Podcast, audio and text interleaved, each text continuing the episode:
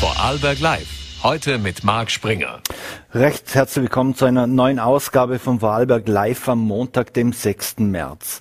Am kommenden Mittwoch findet die nächste Vorarlberger Landtagssitzung statt. Mittlerweile gibt es im Landtag ein umfassendes Sicherheitskonzept, was das für die Demokratie in Vorarlberg bedeutet und auch für eine Landtagssitzung. Damit, darüber wollen wir später mit der Landtagsdirektorin Dr. Borghild Goldgruber-Reiner sprechen. Doch jetzt beginnen wir mit einem anderen Thema.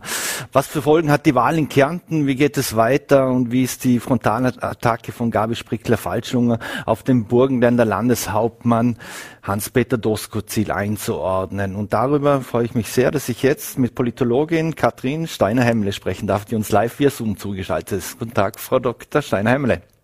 Ja, guten Tag. Schöne Grüße ins Ländle. Frau Steiner-Hemmele, wieder mal sind die Umfrageinstitute, also vor allem wenn es, um, wenn es um die ÖVP geht und deren Ergebnis bei der Kärntner Landtagswahl doch falsch gelegen.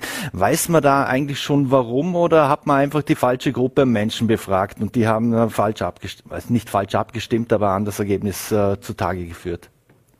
Hm, also ich habe gestern tatsächlich mit den Kollegen auch ein wenig darüber sprechen können, warum sie falsch gelegen sind. Es waren ja auch mehrere Umfragen. Ähm, sie haben einen Grund genannt. Erstens, dass in Kärnten sehr wenige Umfragen generell stattfinden. Das heißt, dass sie keine Zeitreihen zur Verfügung haben, um zu kontrollieren, ob Ergebnisse plausibel sind.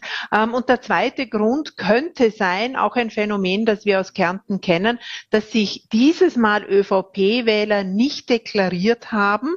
Ähm, das kannten wir eben, wir haben das das Jörg Haider Phänomen gekannt. Niemand wollte ihn wählen, zumindest hat das nicht öffentlich so äh, gesagt, aber dann in der Wahlzelle war es ganz anders.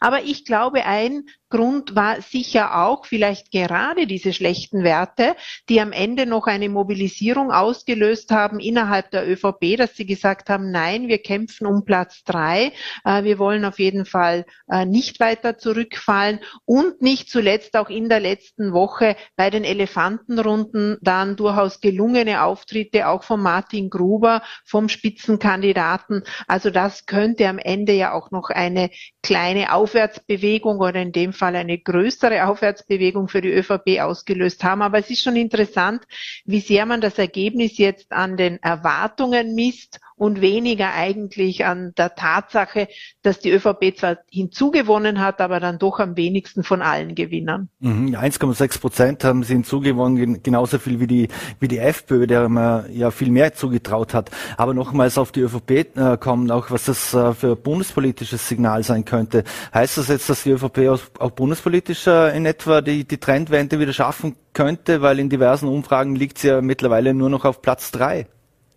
Also es hat auf jeden Fall für Erleichterung gesorgt. Das hat man sowohl in Kärnten in der Landespartei gesehen, aber auch, dass Karl Nehammer sich dann noch ins Auto gesetzt hat und zur Wahlfeier extra nach Klagenfurt angereist ist. Auch das war natürlich deutlich zu erkennen, äh, wie froh die Partei ist, jetzt endlich einmal ein Plus vor dem Ergebnis äh, zu sehen, auch wenn die Kärntner ÖVP immer noch die kleinste aller Landesparteien ist. Also Vorarlberg ist ja die einzige Landespartei über 40 Prozent und Kärnten ist damit den 17 Prozent schon noch weit entfernt. Ähm, aber natürlich, das löst Freude aus, auch eine Motivation. Und wenn äh, diese These, die ich zuvor schon genannt habe, stimmt, dass vielleicht manche ÖVP-Wähler in Umfragen nicht zugeben wollen, die ÖVP zu wählen, aber es dann doch tun in der Wahlzelle, dann kann ja das auch äh, Grund sein für Optimismus für diese Partei. Mhm. Wenn wir auf den Landeshauptmann Peter Kaiser schauen, der hätte ja, wenn es um seine Person gegangen wäre, Zustimmung von rund 50 Prozent gehabt. Bei der Wahl selbst, aber was die SPÖ betrifft, haben sie neun Prozent verloren. Äh, was kann man da zu den Motiven sagen oder was weiß man da darüber? Ja, man muss eben immer ein wenig auch die Ausgangslage betrachten. Also die SPÖ war das letzte Mal über 40 Prozent in Kärnten eigentlich in den 80er Jahren. Dann kam Jörg Haider. Äh, lange Zeit lag die Partei drunter, bis eben Peter Kaiser das letzte Mal vor fünf Jahren wieder diesen Sprung über die 40 Prozent schaffte. Ähm, jetzt ist er natürlich sehr enttäuscht, weil er hat schon fix damit gerechnet, auch aufgrund der Umfragen, dass es über 40 Prozent sein wird, sein Ergebnis Ergebnis. Das wurde es dann nicht, aber er hat schon Platz eins verteidigt, auch mit einem großen Abstand zur FPÖ, die auf dem zweiten Platz ist. Ähm, insofern auch ein wenig die Erwartungen zu hoch. Ähm, trotzdem ein respektables Ergebnis. Das wird jetzt Peter Kaiser nicht trösten, äh, weil natürlich als einzige Partei zu verlieren immer bitter ist. Landeshauptmannbonus scheint es nicht mehr zu geben. Das haben wir in Tirol gesehen, das haben wir in Niederösterreich gesehen für die ÖVP. Jetzt ist das eingetreten für die SPÖ und äh, in dem Fall ist es sicher eine sehr hohe Unzufriedenheit mit der Politik gegenüber den Regierenden. Und äh, das hat jetzt hier die SPÖ getroffen. Ob zu Recht, ob die Unzufriedenheit jetzt nur von der Landespolitik ausgelöst wurde, von der Bundespolitik auch in früheren Zeiten oder vielleicht einfach generell sehr hoch ist, ähm, das können wir heute so nicht auseinanderhalten. Tatsache ist, ja, minus neun Prozentpunkte ist natürlich für einen Landeshauptmann bitter auch wenn er natürlich mit vollem Recht als erster heute den Anspruch stellen kann, weiter Landeshauptmann zu bleiben. Mhm. Wenn man sich zum Beispiel die Korrelation zwischen Impfung und Wahlverhalten ansieht, dann fällt auf, dass die FPÖ dort am besten abgeschnitten hat, wo die Durchimpfungsrate am geringsten ist. Äh, wie lange wird denn dieses Thema aus Ihrer Sicht noch nachschwingen? Und ist das jetzt wirklich der Hauptgrund, warum die unter Anführungszeichen Regierenden, wie auch in Niederösterreich zum Beispiel, äh, dafür abgestraft werden, dass man allgemeine Impfpflicht einführen wollte oder hat? Es ist sicher ähm, so der Fall. Ich würde aber sagen, die Impfraten sind dort sehr nieder, wo zuvor schon sehr viele FPÖ-Anhänger auch gewohnt haben, ähm, weil zunächst hat man ja diesen Zusammenhang hergestellt, gute Ergebnisse bei Nationalratswahlen von der FPÖ, niedrige Impfquoten und jetzt ist es eben halt wieder umgekehrt. Aber das Thema sorgt nach wie vor für Mobilisierung, auch für Unmut. Ähm, Corona findet sich ja jetzt nicht mehr unter den Top-Themen, die diskutiert werden, aber die Enttäuschung oder auch der Zorn, möchte ich fast sagen, gegenüber den Regierenden, äh, der ist natürlich erhalten geblieben und macht sich auch bei einer Wahl dann bemerkbar. Und was die FPÖ natürlich immer wieder vorgeworfen hat, Peter Kaiser, ist dieser Versuch mit gelben Armbänder, oh, Geimpfte zu markieren, wie es die FPÖ gerne genannt hat. Ähm, er hat zwar immer wieder betont, das war keine gute Idee, er hat das auch innerhalb von Stunden zurückgezogen damals, ähm, aber ja, was halt einmal an der Öffentlichkeit ist, das ist an der Öffentlichkeit und das hat ihn sicher ähm, etwas verfolgt. Mhm. Wer davon, von diesem Unmut oder diesem Zorn oder Wut, wie auch immer, nicht profitieren konnte, sind Neos und Grüne, weil die haben es wieder nicht in den Landtag geschafft. Warum ist, warum ist Kärnten da so anders, wo man ja auch viel an Wert Wertschöpfung ähm, erzielt, wenn es um Natur, Landwirtschaft, äh, Tourismus äh, geht. Für diese zwei Parteien scheint das einfach ein schlechtes Pflaster zu sein. Es hat einerseits ähm, den Grund wegen der Zusammensetzung der Bevölkerung. Kärnten gilt als das Land, was am stärksten von, sagen wir mal, nicht Abwanderung, aber zu wenig Zuwanderung profitiert. Die Bevölkerung ist dadurch relativ älter.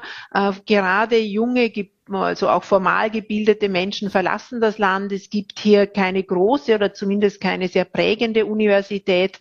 Ähm, und das alles fehlt natürlich den Grünen und auch den Neos. Junge, urbane Akademikerinnen und Akademiker, die gibt es in Kärnten einfach weniger. Ähm, dann haben sie aber auch selbst einige Fehler gemacht, vor allem die Grünen, die haben sich doch äh, öfters gespalten, zerstritten, treten zu wenig geeint auf. Gerade in den größeren Städten ist von den dortigen Gemeinderäten oder Kommunalpolitikerinnen sehr wenig zu sehen und zu hören gewesen die letzten fünf Jahre. Äh, und das hat sicher auch die Situation oder diese, diese über dieses Überspringen der 5%-Hürde äh, nicht unbedingt befördert. Mhm.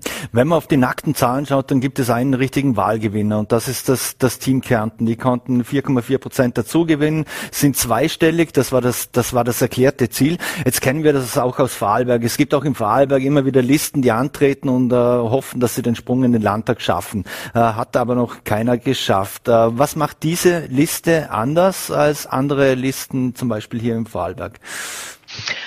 Ja, das Team Kärnten äh, sagt, sie ist eine neue Partei oder vielmehr hört sie natürlich auch den Begriff Bürgerbewegung.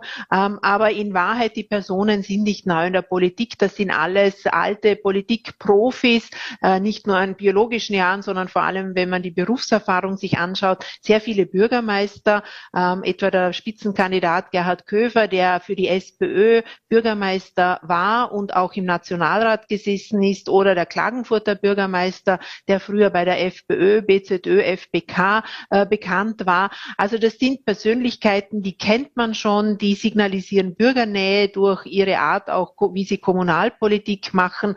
Ähm, und dadurch ist es so ein Sammelbecken von ehemaligen, ähm, aus ehemaligen äh, Bürgermeistern von anderen Parteien, wie gesagt, von der SPÖ bis zur ähm, ähm FPÖ und auch die Kärntner Einheitsliste, die auch eine Besonderheit ist. Auch hier ein Bürgermeister, der dafür angetreten ist. Ja, und dadurch ergeben sich in Summe zehn Prozent. Das heißt, relativ ein beliebiges Programm, aber populäre Vertreter vor Ort, hauptsächlich Männer, muss ich sagen, äh, vor Ort, die durch ihre kommunalpolitischen Erfolge, aber zumindest durch die kommunalpolitische Bekanntheit äh, auch punkten und profitieren. Mhm. Jetzt wäre es ja rein rechnerisch möglich, dass Team Kärnten, ÖVP und FPÖ gemeinsam äh, sich äh, gegen SPÖ stellen. Also das Team Kärnten wäre sogar der Königsmacher sozusagen, wie es, es äh, Tageszeitung in Österreich schon getitelt hat. Äh, ist das vorstellbar, dass so eine Koalition gegen die SPÖ und äh, Peter Kaiser geben kann? Also ich sehe eher die ÖVP hier in der Schlüsselrolle, weil die ist der logische Partner für die SPÖ, beinahe auch der einzige Partner für eine Koalition, weil mit der FPÖ ist es immer schwierig für die SPÖ und das Team Kärnten hat eigentlich eine Unterstützung von Peter Kaiser ausgeschlossen. Also die ÖVP wird entscheiden, welche Mehrheit es gibt mit der SPÖ oder gegen die SPÖ. Allerdings müssten sich die drei auf einen Landeshauptmann einigen. Alle würden den Anspruch stellen, da sehe ich schon so meine Schwierigkeiten, äh, auf diese diese Verhandlungen äh, zukommen. Aber ja, es wäre möglich, es ist sicher auch reizvoll. Ich halte es dennoch nicht für sehr wahrscheinlich, weil vor allem äh, Peter Kaiser und Martin Gruber äh, immer wieder betont haben in den Diskussionen, die letzten fünf Jahre sind ja nicht schlecht gelaufen, zusammen, gemeinsam in dieser Koalition. Also die Zeichen stehen auf eine Fortsetzung, aber wie gesagt, äh, verspekulieren kann man sich immer, auch den Preis zu hoch treiben und dann könnte natürlich auch keine Einigung zustande kommen. Peter Kaiser hat nicht sehr viele Alternativen realistisch betrachtet. Mhm. Welchen Anteil am Ergebnis für Kaiser hat denn die Performance der Bundes-SPÖ und auch die nicht enden wollende Diskussion um Pamela Rendi-Wagner? Geholfen hat es sicher nicht, äh, keine Frage, wobei ich mir jetzt nicht vorstellen kann, dass viele SPÖ-Wählerinnen und Wähler äh, Peter Kaiser nicht gewählt haben und auf ihn war der Wahlkampf stark zugeschnitten, weil sie gesagt haben, mich stört jetzt die Diskussion um Pamela Rendi-Wagner im Bund. Im Gegenteil, wenn man Wählerstromanalysen sich anschaut, zum Beispiel von der letzten Nationalratswahl, haben auch ganz viele ÖVP-Wähler dieses Mal Peter Kaiser gewählt, weil ja auch ein großer Unterschied ist zwischen den Ergebnissen Ergebnissen 2019 Nationalratswahl ÖVP äh, und jetzt eben ähm, bei der Landtagswahl für die ÖVP. Und diese Wähler sind größtenteils zur SPÖ gewandert. Also ähm, ich glaube, es hat jetzt nicht sehr viel Einfluss gehabt, aber natürlich eine geeinte Partei, eine Partei, die Erfolg ausstrahlt, schaut anders aus auf Bundesebene. Und Peter Kaiser hat aber nicht äh, ist nicht in Versuchung geraten zu sagen, dieser mangelnde Rückenwind aus Wien war schuld an seinem schlechten Ergebnis, sondern er hat gestern wirklich äh, die Verantwortung auf sich genommen, wird das auch weiter tun. Ich glaube nicht, dass er selbst jetzt Pamela Rendi-Wagner in Frage stellt, aber es befeuert natürlich alle ihre Kritiker wieder ein schlechtes Ergebnis, wieder ein Minus für die SPÖ und das macht natürlich ihr Leben in der Partei nicht einfacher. Mhm. Einer dieser Kritiker ist der Hans-Peter Doskozil. Und jetzt hat es einen Frontalangriff von der Vorarlberger SPÖ-Chefin äh, Gabriele Sprickler-Falschlunger auf Doskozil gegeben.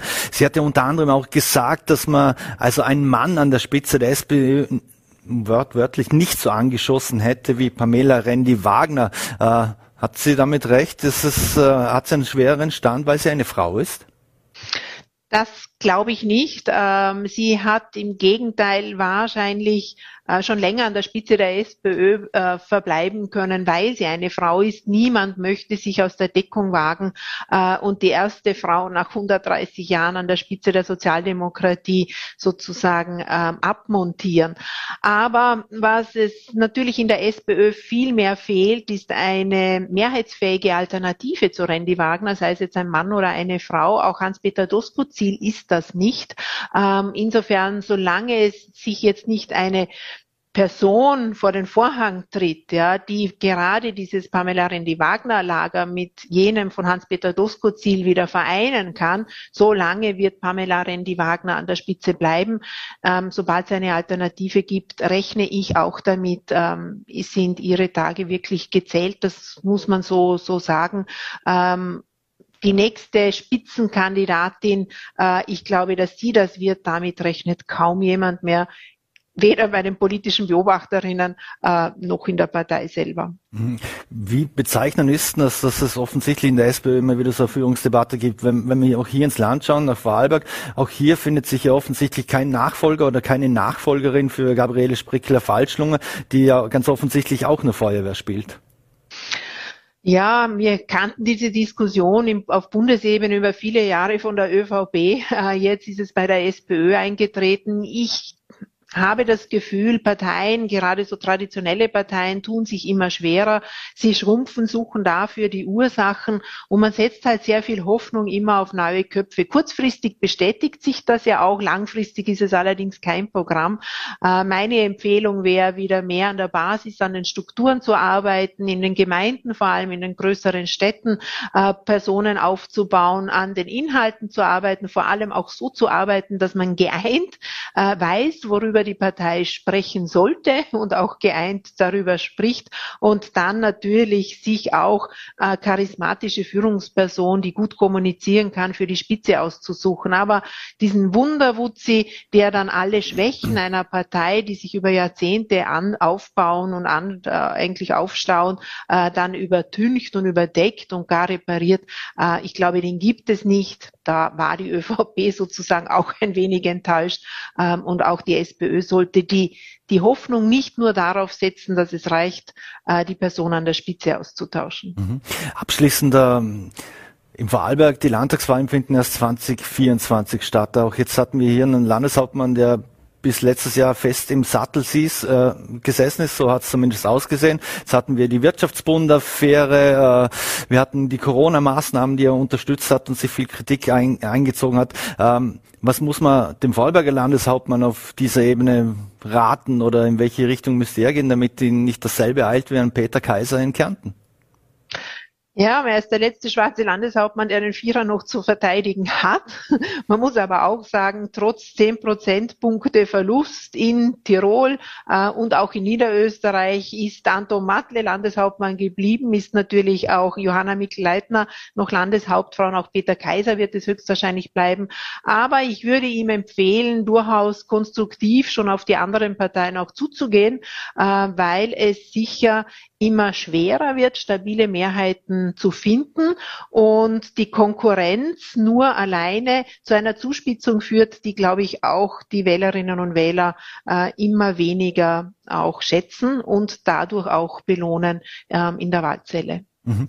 Hat eine letzte Frage noch. Äh, dieses Ergebnis zeigt das auch, dass man links der Mitte in Österreich äh, demnächst keine Mehrheiten mehr finden kann oder finden wird? Ja, das liegt natürlich sehr stark auch an den Themen und an den mangelnden Antworten der linken Parteien. Teuerung wäre eigentlich aufgelegt äh, für sozialdemokratische Parteien, äh, da auch politisches Kapital daraus zu schlagen. Das gelingt der SPÖ jetzt aus diversen Gründen nicht, unter anderem, weil sie auch zu wenig geeint sind. Ähm, aber vor allem das Thema Corona, Zuwanderung und natürlich Krieg, das sind Themen, wo dann der Rückzug zum nationalen und durchaus auch rechte Positionen vertrauenswürdiger ähm, erscheinen. Ähm, insofern gegen die Stimmung und äh, da kann man nur mittel- bis langfristig etwas unternehmen, Vertrauen wieder aufzubauen ähm, gegen Themen, die von außen global auf uns zugetragen werden. Da ist man ohnehin hilflos. Da kann man dann nur versuchen, schnell auch gute Antworten zu finden, wo man vor allem auch die Ängste oder auch die Stimmung in der Bevölkerung am besten trifft.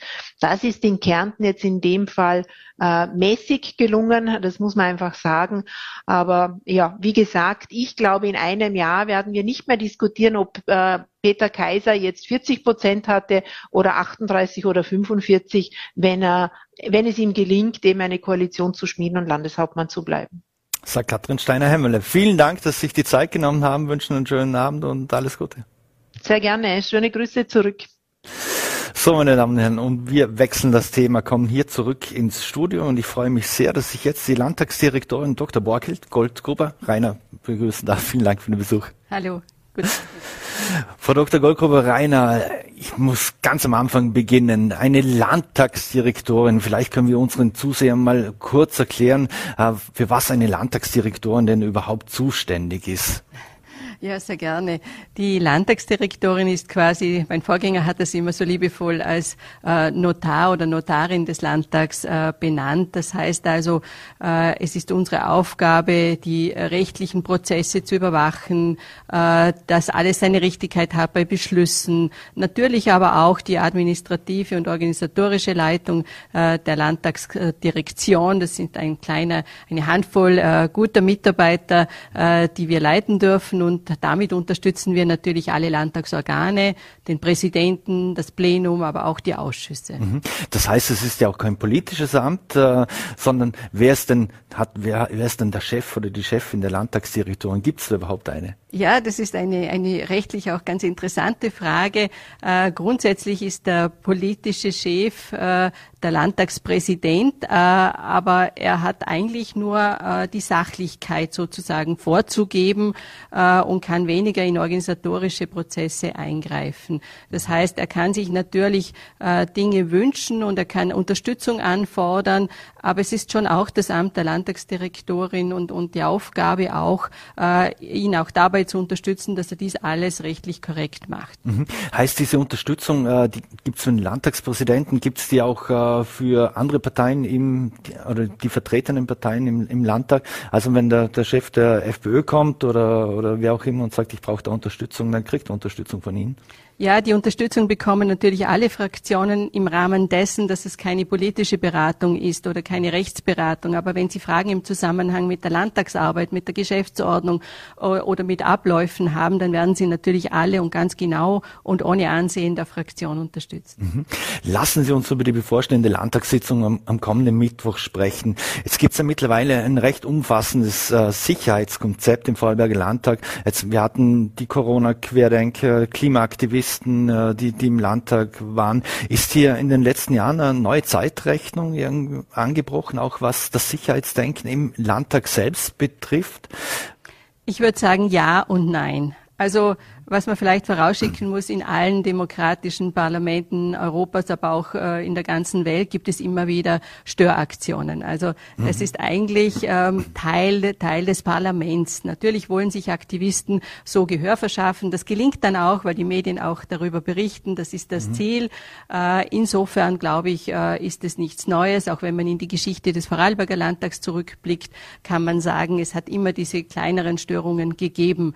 Äh, und insofern glaube glaube ich nicht.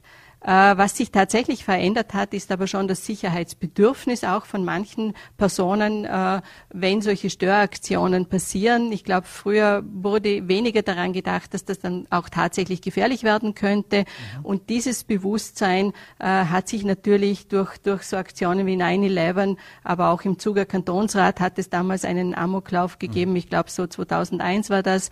Es kommt schon immer wieder zu gröberen Dingen und die, die Leute sind, sind sensibilisiert wird und haben ein erhöhtes Bedürfnis nach Sicherheit. Und in Vorarlberg speziell war es dann doch der Mord an der BH Dornbirn, des Mitarbeiters an der BH Dornbirn, äh, der dann doch die Politik dazu veranlasst hat, eben Sicherheitsschleusen, Sicherheitskontrollen einzuführen. Diese, wer mal im, im Landhaus war unlängst, der, der kennt dieses Sicherheitsschleusen. Äh, wie muss man sich das mittlerweile vorstellen, wenn ich jetzt eine Landtagssitzung besuchen möchte? Äh, ich muss durch diese Schleuse, gibt es dann da noch Securities, die vor dem Landtagssaal sich befinden und da nochmals schauen, wer da, wer da kommt und was man dabei hat oder, oder ähnliches? Na, grundsätzlich kann man sich die Sicherheitskontrollen, die wir übrigens schon vor Covid hatten, also das ist dann natürlich etwas eingeschlafen, weil wir kaum mehr Landhausbesucher hatten. Aber im Grunde kann man sich das so vorstellen wie am Flughafen. Es gibt Sicherheitskontrollen, äh, wo Metalldetektorböden, wo man selber durchgehen muss und äh, diese Gepäcksröntgengeräte für mich mitgebrachtes Gepäck, Handtaschen und so weiter. Ähm, und wir haben natürlich auch äh, Sicherheitsmitarbeiter in Zivil, die uns äh, unterstützen, falls dann wirklich eine gefährliche Situation eintrete. Mhm. Jetzt weiß man, so eine Landtagssitzung kann extrem lange gehen. Also ich fange um neun Uhr morgens an und kann aber bis spät abends gehen. Ah, sind die da durchwegs vor Ort, weil man hört ja doch, dass zum Beispiel bei der letzten Landtagssitzung mit diesen Abtreibungsszenen sich doch welche Zugang verschaffen konnten. Äh, ich muss vielleicht richtigstellen, also die Gruppe dieser Abtreibungsgegnerinnen, die waren natürlich ganz äh, legal im, im Landtagssitzungssaal. Ich kann vielleicht dazu auch ausführen, dass äh, die Bundesverfassung und auch die Landesverfassung uns verpflichten, die Landtagssitzung als öffentliche Sitzung abzuhalten. Also das ist jetzt ein ganz hohes Gut in, in ähm, parlamentarischen, in, in demokratisch gewählten Parlamenten, dass man die Politik vor den Augen der Öffentlichkeit, vor den Augen der Wähler, der Bürger macht und eben nicht hinter verschlossenen Türen. Und deswegen gibt es diese Verpflichtung und, und diese Verpflichtung aus der Bundes- und Landesverfassung, die nehmen wir sehr ernst. Die haben wir auch immer verteidigt. Mhm. Wir hatten auch während der gesamten Pandemiephase den Landtag, also das Plenum immer öffentlich zugänglich, natürlich mit all den Vorgaben haben Abstand und dann waren es halt nur noch zehn mögliche Sitzplätze auf unserer mhm. Besuchertribüne. Aber wir haben daran festgehalten, weil dieses hohe Gut eben besteht. Mhm. Jetzt weiß man, so ein Sicherheitsdienst ist meistens nicht ganz billig oder so. Wie sehr oder wie belastet das Budget beziehungsweise was kostet denn so? Was kann man, darf man da, kann man da Zahlen nennen? Ähm, es ist äh, natürlich sind es Kosten, natürlich, aber wir versuchen die natürlich auch so gering wie möglich zu halten. Wir haben äh, zu Beginn der Landtagssitzung natürlich vier Kräfte im Einsatz vorne bei den Schleusen, äh, aber wir reduzieren die natürlich, weil in der Früh da kommen unsere Schülergruppen, unsere unsere Besuchergruppen, äh, da soll es zügig gehen, äh, aber ab neun, zehn kann man das dann schon wieder, also ab zehn Uhr kann man es schon wieder reduzieren. Das heißt, äh, im Nachmittag wird es dann wahrscheinlich nur noch eine Person brauchen, außer wir wissen, dass, dass auch am Nachmittag noch große Gruppen kommen. Mhm. Ähm, es ist an und für sich nicht so teuer. Ich habe es jetzt nicht genau im Kopf, aber es sind um die 600, 700 Euro pro Sicherheitsperson und Tag. Mhm. Wie sieht denn das aus, wenn, wenn Gruppen zum Beispiel kommen? Müssen die sich vorher anmelden bei, bei der Landtagsdirektion zum Beispiel oder, oder kann da jede Gruppe einfach äh, reinmarschieren, also wenn sie durch die Sicherheitsschleuse kommt sozusagen? Nein, also für Gruppen äh, bitten wir schon um Anmeldungen, einfach auch um zu ermöglichen, dass sie im Plenarsaal dann wirklich auch zusehen können. Die Besuchergalerie, Sie kennen mhm. sie, ist nicht so groß, also wir haben knapp 90 Plätze und wenn da zwei Schulklassen angemeldet sind, dann wird es für die dritte schon eng und außerdem wollen wir auch immer äh, Plätze für, für Spontanbesucher, also Einzelpersonen oder zu zweit, da kann man natürlich so vorbeikommen ohne Anmeldung, äh, aber für Gruppen ist uns eine Anmeldung Anmeldung sehr willkommen und das passiert auch. Wir haben ein digitales äh, Anmeldeformular und, und die Schülergruppen, die wissen das alle und, und die anderen äh, rufen an und dann können wir das auch anmelden. Mhm. Wie sieht's denn da aus mit, mit Schülergruppen zum Beispiel? Ähm, ist es egal, ob das eine Volksschule ist, eine Mittelschule, ein Gymnasium? Äh, darf da jeder rein? Kann da jeder rein? Weil es gibt ja auch eine Geschäftsordnung. Ich nehme mal an, sollte, sollten diverse Dinge nicht gestört werden oder wie, wie läuft das? Ja, also diese Dinge sind natürlich nicht in der Geschäftsordnung geregelt, aber wir haben einen Hausgebrauch und äh, der orientiert sich im Landtag immer an der Sinnhaftigkeit. Grundsätzlich äh, empfehlen wir Besucher oder Schülergruppen äh, erst also so ab 14 plus zu kommen. Das hat mehrere Gründe. Erstens sollen sie äh, in der Wahlvorbereitung natürlich unterstützt werden. Wir haben ja das Wahlalter bei 16 Jahren äh, und so können sie sich natürlich mit, mit ihrer Lehrperson und so weiter diesen demokratischen Prozessen nähern. Äh, und natürlich geht es darum, dass sie ungefähr eine Stunde dürfen sie drinnen bleiben, dann auch ruhig sein sollten, mhm. was bei Volksschülern dann schon eine, eine große Herausforderung darstellt. Und es sind natürlich die Themen auch manchmal nicht so geeignet, sage ich jetzt für Kinder, jetzt wenn man die letzte Sitzung mit der, mit der Abtreibungsgeschichte mhm. denken, dann muss ich schon sagen, ich empfehle das nicht für Volksschüler. Also, und wir haben natürlich auch ein Platzproblem und, und die Schulen, die kommen natürlich sehr regelmäßig und sehr gerne und äh, da macht es Sinn, den älteren Schülern den Vorzug zu geben. Mhm. Und wer es unbedingt sehen möchte, der kann es ansonsten auch über Vollerte ansehen, weil wir dürfen sie ja übertragen. Ähm, wenn wir bei den Gruppen waren, äh, was ich jetzt auch weiß, zum Beispiel von unseren Journalisten-Trainees, die ja auch immer das, das Landhaus besuchen dürfen, da gab es auch immer einen Film, den, den größeren Gruppen vorgestellt wurden, ich glaube auch Klassen. Ansonsten äh, gibt es eigentlich, wird gibt's da jede Legislaturperiode eigentlich einen, einen neuen Film, weil da ändert sich doch immer so viel. Ja, wir sind äh, gerade dabei an der Ausarbeitung eines neuen Films. Äh, ich bin jetzt mehr als zehn Jahre in dieser Funktion und äh, wir hatten den Film aus Kostengründen, den früheren Film immer nur adaptiert nach der Wahl, also diese Funktionen neu eingespielt und hatten uns dann äh, vor zwei Jahren entschieden, dieses Projekt anzugehen äh, und eben einen grundlegend neuen Film zu machen, äh, der auch den heutigen Anforderungen an einen Lehrfilm, aber auch äh, sozusagen an diese neuen Emotionen mit, mit, mit, mit Video und so weiter gerecht werden kann. Der ist in Ausarbeitung und da hat uns aber auch Covid etwas äh, einen Strich durch die Rechnung gemacht und wir hoffen ihn aber im Laufe des Jahres beenden zu können mhm. und dann auch herzeigen zu können. Mhm. Abschließend noch äh, in, in, der Vorbereitung auf das Gespräch. Äh, Sie sind jetzt seit zehn Jahren Landtagsdirektorin. Am 01.01.2013 haben Sie Ihr Amt angetreten. Ähm, was sind so die, die großen Themen, wenn Sie kurz zurückblicken müssen, die sich auch sehr durch die Digitalisierung verändert hat ja, in, in Ihrem Bereich, wo Sie sagen, da hat es jetzt einen extremen Schub gegeben. Äh, das hat sich so verändert in, in den letzten zehn Jahren. Das waren meine großen Themen eigentlich. Äh, die Abwicklung des Landtags hat sich ein Stück weit digitalisiert natürlich und ist auch schneller geworden, wie Politik überhaupt viel schneller geworden ist.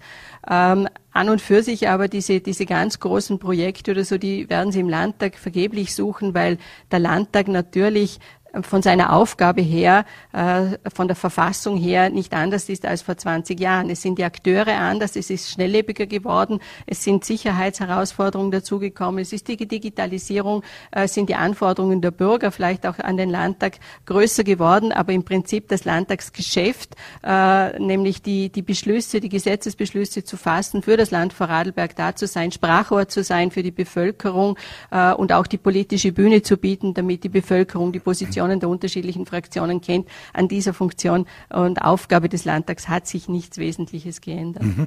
Wenn man die, die Schriftführung oder die ganzen Protokolle, ich kann mich noch erinnern, als ich noch ein junger Journalist hier war und mal ein Protokoll wollte, da hieß es, das gibt es erst in ein paar Wochen.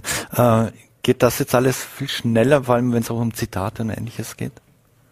Ich, ich kann schon darauf verweisen, dass wir 2016 auch schon unter, in meiner Zeit dann äh, das Landtagsarchiv gemacht haben. Äh, das halte ich für sehr sinnvoll, weil man während der Landtagssitzung noch sofort, also sobald der Redebeitrag geschlossen ist, kann man diese, diesen Redebeitrag auch äh, online äh, ansehen und anhören. Und die Protokolle, die dauern, aber das liegt daran, dass wir sehr äh, effizient und, und bescheiden mit unseren Mitarbeiterkräften hantieren. Äh, und insofern kann man aber die Sitzung sofort live nachhören nachhören, nachsehen äh, und wenn da irgendwelche Fragen auftauchen, kann man sich dort äh, kundig machen. Mhm. Eine letzte Frage noch. Äh, wie wichtig ist es auch, dass es einen barrierefreien Zugang gibt zu diesen Landtagssitzungen? Also wir wissen es auch von vielen Pressekonferenzen, da gibt es Gebärdendolmetscher und wie wichtig ist das auch für Landtagssitzungen, äh, vor allem auch für Ihren Bereich? Also natürlich wollen wir all diese Dinge so gut wir das mit unseren äh, Möglichkeiten können ermöglichen. Wir, wir haben die aktuelle Stunde mit Gebärdensprachdolmetscherinnen. Äh, äh, es ist dann halt immer wieder schwierig, überhaupt das entsprechende Personal auch zu bekommen. Also über, über Sie haben es erwähnt, wie unsere Sitzungen dauern manchmal 15 Stunden äh, und so lange ist nicht zumutbar, dass einzelne Dolmetscherinnen und Dolmetscher überhaupt anwesend sind. Mhm. Äh, aber wir sind diesen Dingen grundsätzlich sehr offen gegenüber, versuchen aber auch immer so typisch vor allem vorarlbergerisch ein Ausgleich zwischen Kosten äh, und, und also Aufwand und, und Nutzen herzustellen. Wenn aber jemand äh, da ist oder so, dann können wir auch für, für jemand einzeln diese, diese Möglichkeit schaffen. Frau Dr. Borghild Goldgruber-Reiner, vielen Dank, dass Sie sich die Zeit genommen haben für Vorarlberg Live und alles Gute. Sehr gerne. Schönen Dankeschön. Abend. Wiedersehen. So, meine Damen und Herren, und das war schon wieder mit Vorarlberg Live. Wir bedanken uns fürs Dabeisein, würden uns freuen, wenn Sie morgen wieder einschalten. Volle T, Ländle TV, VNRT, selbe Welle, selbe Stelle. Ab 17 Uhr geht's los. Vielen Dank und schönen Abend.